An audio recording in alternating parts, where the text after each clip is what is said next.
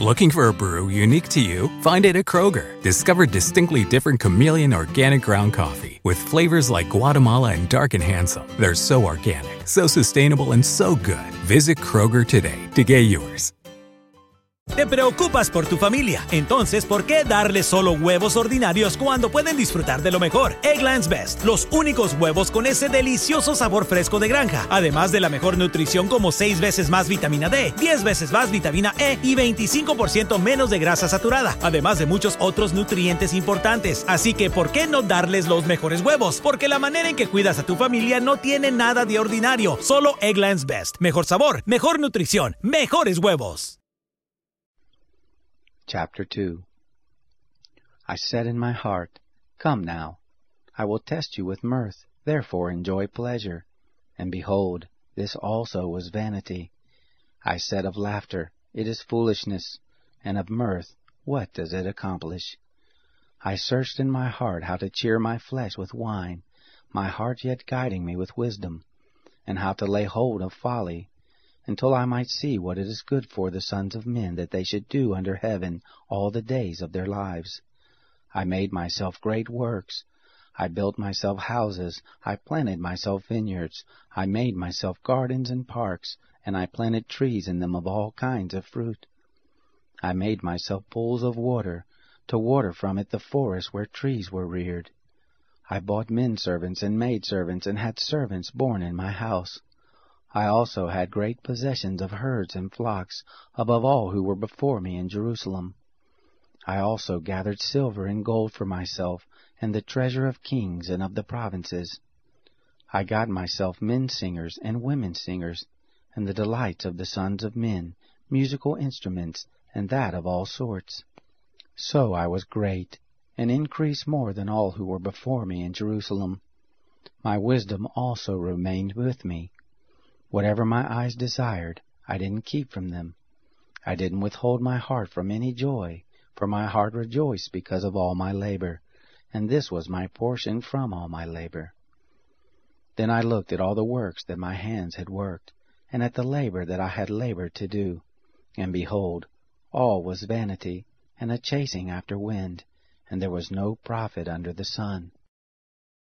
I turned myself to consider wisdom, madness, and folly. For what can the king's successor do? Just that which has been done long ago.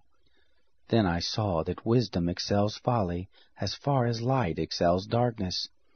The wise man's eyes are in his head, and the fool walks in darkness. And yet I perceive that one event happens to them all. Then I said in my heart, As it happens to the fool, so will it happen even to me. And why was I then more wise? Then I said in my heart that this also is vanity. For of the wise man, even as of the fool, there is no memory forever, seeing that in the days to come all will have been long forgotten. Indeed, the wise man must die, just like the fool. So I hated life, because the work that is worked under the sun was grievous to me, for all is vanity, and a chasing after wind. I hated all my labor in which I labored under the sun, seeing that I must leave it to the man who comes after me. Who knows whether he will be a wise man or a fool? Yet he will have rule over all of my labor in which I have labored, and in which I have shown myself wise under the sun. This also is vanity. Therefore I began to cause my heart to despair concerning all the labor in which I had labored under the sun. For there is a man whose labor is with wisdom, with knowledge, and with skilfulness, yet he shall leave it for his portion to a man who has not labored for it. This also is vanity and a great evil. For what has a man of all his labor, and of the striving of his heart in which he labors under the sun? For all his days are sorrows, and his travail is grief. Yes, even in the night his heart takes no rest. This also is vanity. There is nothing better for a man than that he should eat and drink, and make his soul enjoy good in his labor. This also I saw, that it is from the hand of God. For who can eat, or who can have enjoyment more than I? For to the man who pleases him, God gives wisdom, knowledge, and joy. But to the sinner he gives travail, to gather and to heap up, that he may give to him who pleases God. This also is vanity, and a chasing after wind.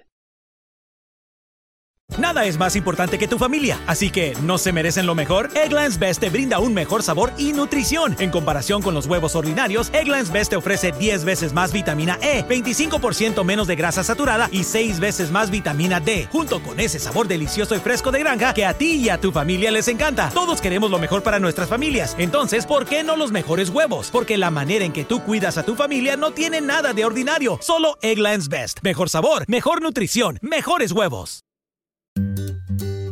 Switching to Geico is a good idea, especially when you consider everything. First off, Geico makes it easy to switch. They have licensed agents available 24 7 online or over the phone. But if it's so easy, you might start thinking everything is easy, even big wave surfing. And it's not. It's actually quite difficult. Well, if you switch to Geico, you could save hundreds on car insurance. And you could keep saving by bundling your motorcycle, boat, and RV, plus your home or renter's insurance.